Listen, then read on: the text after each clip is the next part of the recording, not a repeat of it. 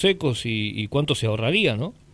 Bueno, mira, la idea es, hemos presentado un proyecto de ley para cambiar el código, todos los códigos de edificación que hay de la provincia y exigir que cuando se construya un nuevo edificio público o un nuevo edificio privado de uso público, como puede ser, no sé, un shopping, ponele, se eh, coloquen eh, baños urinales, serían domiciliarios, que sean con un sistema seco.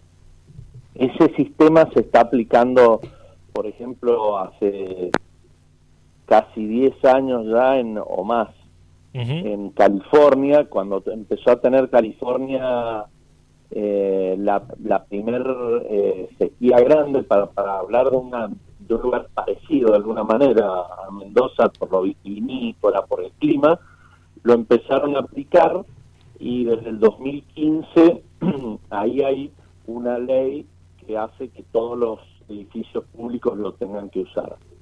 Eh, lo, esto, este sistema se inventó en el 91 en Alemania y en Estados Unidos se aplicando, o sea, en, algunos lugares eh, desde el 2005. Cada uno de los aparatos que vemos nosotros a veces cuando vamos a algún colegio, a alguna oficina pública, gasta más o menos 150 mil litros de agua por año. Mm.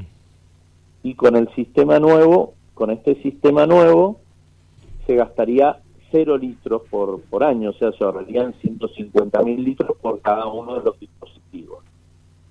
Lo cual te digo que es importante aplicarlo porque, por ejemplo, si uno ve el agua que consumimos per cápita nosotros en Mendoza, son más o menos 500 litros por, eh, por habitante. Por día.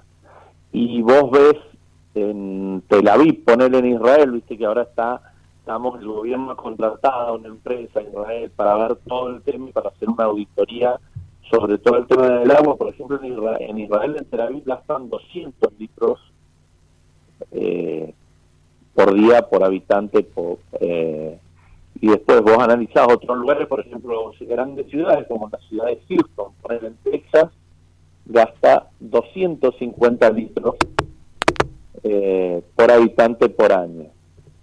por día por, eh, por día por habitante. Sí, mucho menos de la mitad de lo que gastamos acá, una ciudad que estamos mm. eh, con una gran sequía, estamos gastando mucho más de lo que corresponde. Entonces tenemos que empezar a aplicar todas las medidas posibles para, para ahorrar agua, ¿no?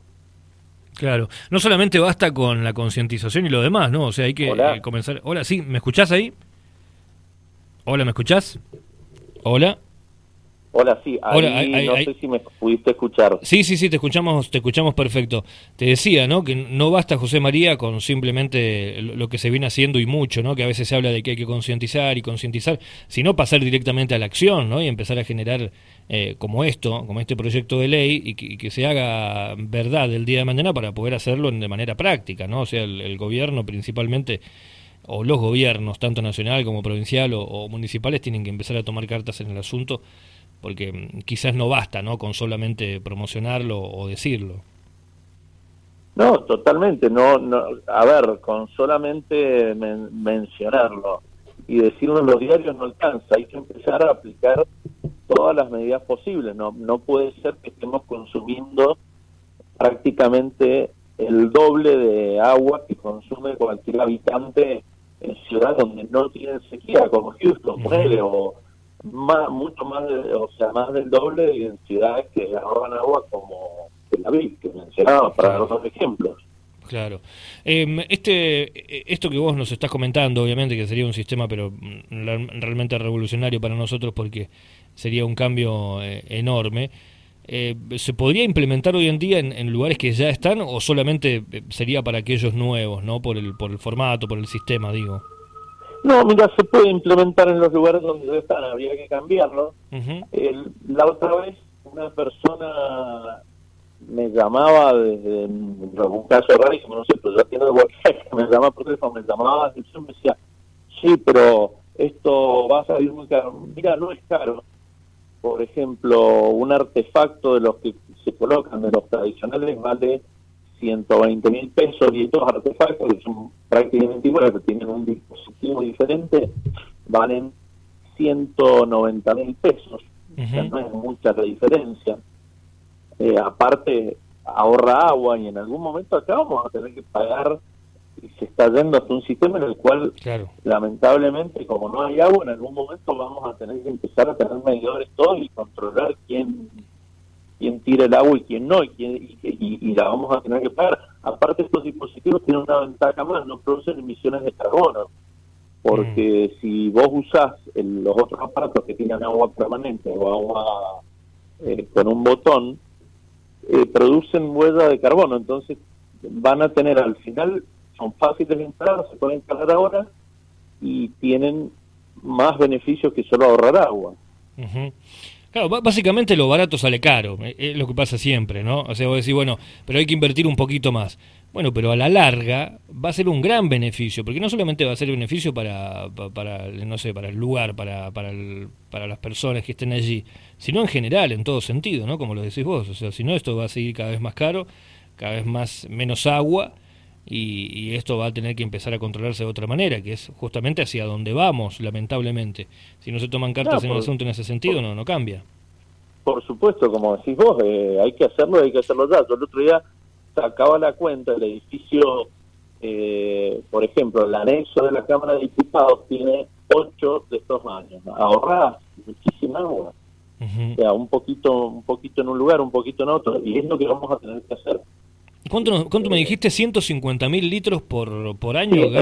dependiendo si el, si el artefacto es, eh, viste que hay unos que tiran agua permanente y otros por botón, eh, se ahorran entre 80 mil y 150 mil litros por, por año por artefacto. Por artefacto, por artefacto. Y estamos hablando de que en algunos lugares eh, hay decenas de esos aparatos. ¿no? por ejemplo, en la oficina donde del anexo de la legislatura hay ocho. Claro. Sí. Sí, estamos hablando de más de un millón de litros de, agua. Un millón y medio de litros, ponele. Claro. Sí, es una locura, ¿no? Cuando empezamos a verlo en números, eh, es una locura la cantidad de agua que se podría ahorrar, ¿no? Eh, y, llevarla hacia otros lugares. Eh, bueno, José María, ¿y cómo ves el apoyo vos de tus pares allí, de, los demás diputados, de los otros bloques?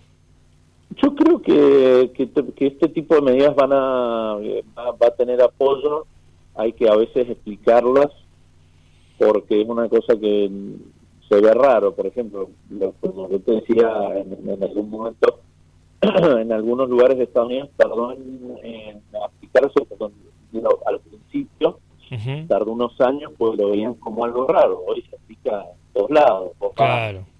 por ejemplo, para dar un nombre de alguna oficina donde van funcionarios argentinos a veces, vas al BIC, al Banco Interamericano de Desarrollo, y todos los años son así.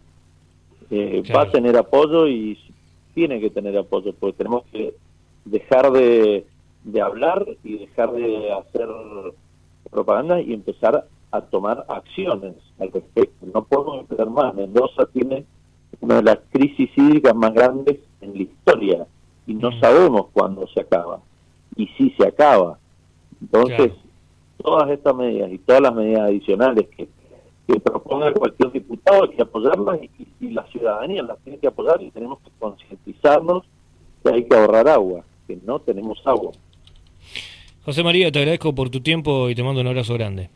Muchísimas gracias a ustedes. Un abrazo. Un abrazo. José María Videla Sáenz, quien es diputado provincial del Frente Renovador Federal, eh, aquí en la provincia de Mendoza, obviamente, con una muy, pero muy, muy interesante propuesta, innovadora por donde se la mire, en otros lugares ya existe, pero me quedé pensando en esta estadística que él nos comentaba, ¿no? Y de este